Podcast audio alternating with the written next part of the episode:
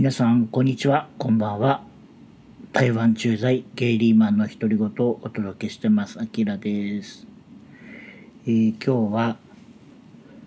台湾の隔離ホテルの滞在日が Day5 ということで、えー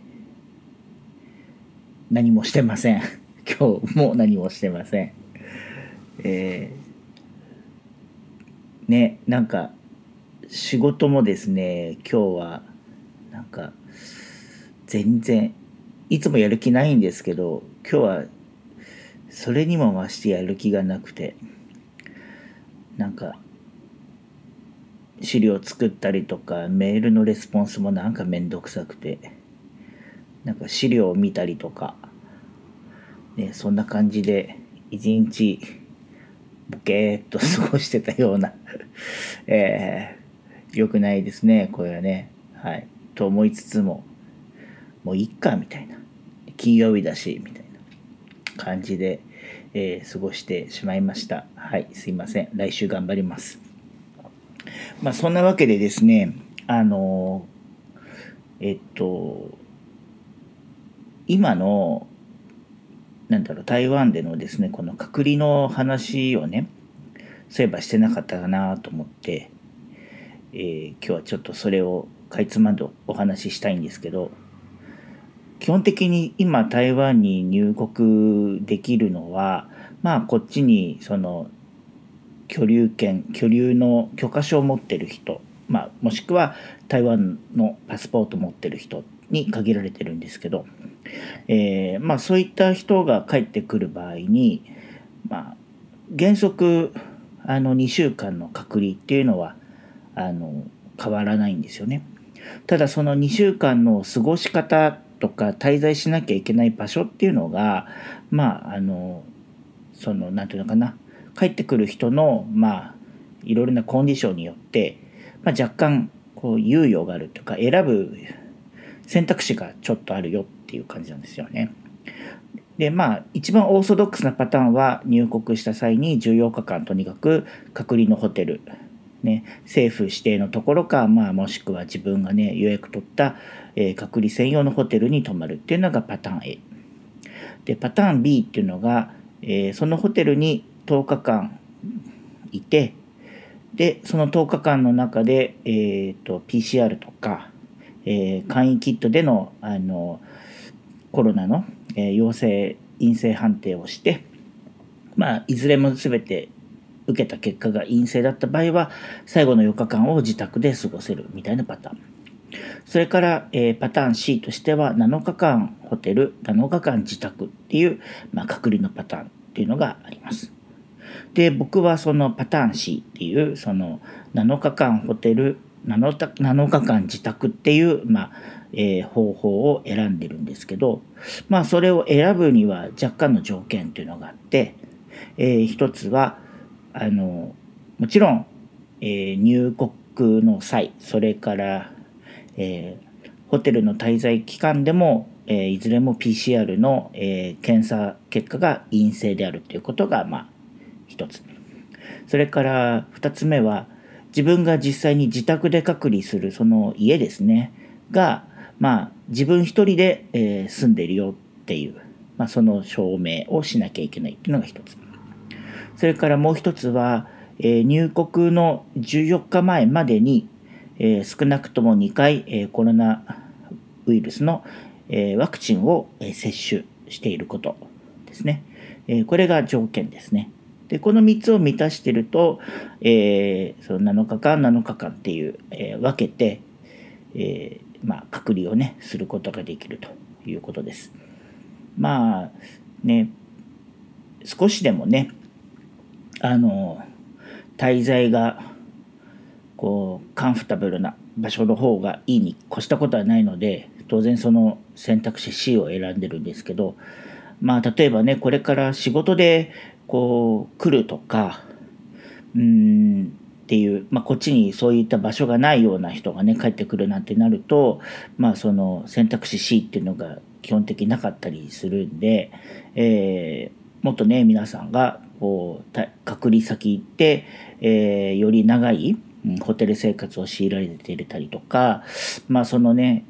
えー政府指定とかになってしまうと、まあ自分で選べないとかね、えーそういった場所になると、まあそこで、うん、いいホテルに当たる人もいるし、あんまりね、環境の良くないホテルに行ってしまう人もいるだろうしっていうね、そういう話も、えーネット上でよく見たりはします。はい。なので、まあ、あの話を戻すと僕はその選択肢 C の、えー7日間ホテルなの7日間自宅なので、えー今日5日目ですからあと本当に、え2日間、えーホテルにいれば、えー基本的には家に帰れますよと。で家に帰ってあと1週間ね外出ができないんですがまあそれを乗り越えれば晴れて、えーまあ、次の健康観健康経過観察っていう期間に移るんですけど、まあ、これはあの自宅の隔離ではないんで、えー外出もできるようになるんですがただまあ基本的には人混みに行くとかあとはこう人と会うことはできるだけ避けてくださいっていうような期間になのでまあちょっとね、えースーパーに買い物行ったりとかちょっと用事を済ますのに、えー外に出るのは OK なんですが、えー外食それからまあ遊びにね出かけるみたいなことはちょっと、えー避けてくださいとかあとは公共交通機関に乗るのもできるだけ避けてくださいみたいな期間になるはずです。はい。まあそれまではあと1週間以上あるんでまあもうちょっとの辛抱だなと思ってます。はい。で、えーっと、この7日間のホテル、えーでの隔離期間の間で、えやらなきゃいけないことっていうのが、まず、え3日目にですね、え簡易検査キットを使って、えコロナウイルスの陽性陰性を、まあ、チェックしなきゃいけないっていうのと、えー6日目にですね、えっと、まあ、ホテルから、え専用の、まあ、タクシーとかに乗って、えー PCR 検査を、まあ、外に受けに行かなきゃいけないんですね。えー、と僕の場合はですね明日の朝8時に、えーホテルから出てその検査会場に、うん、その専用のタクシーに乗って、えー検査を受けに行ってでそこで検査を受けて終わったらまた、えーていうんですか専用のタクシーでホテルに帰ってくるみたいな、えーそういう、えー流れを今予約をしたりしてます。でねこういった予約するのもあの携帯電話のに直接電話かかってきたりとか、えー SMS でホテルのなんだ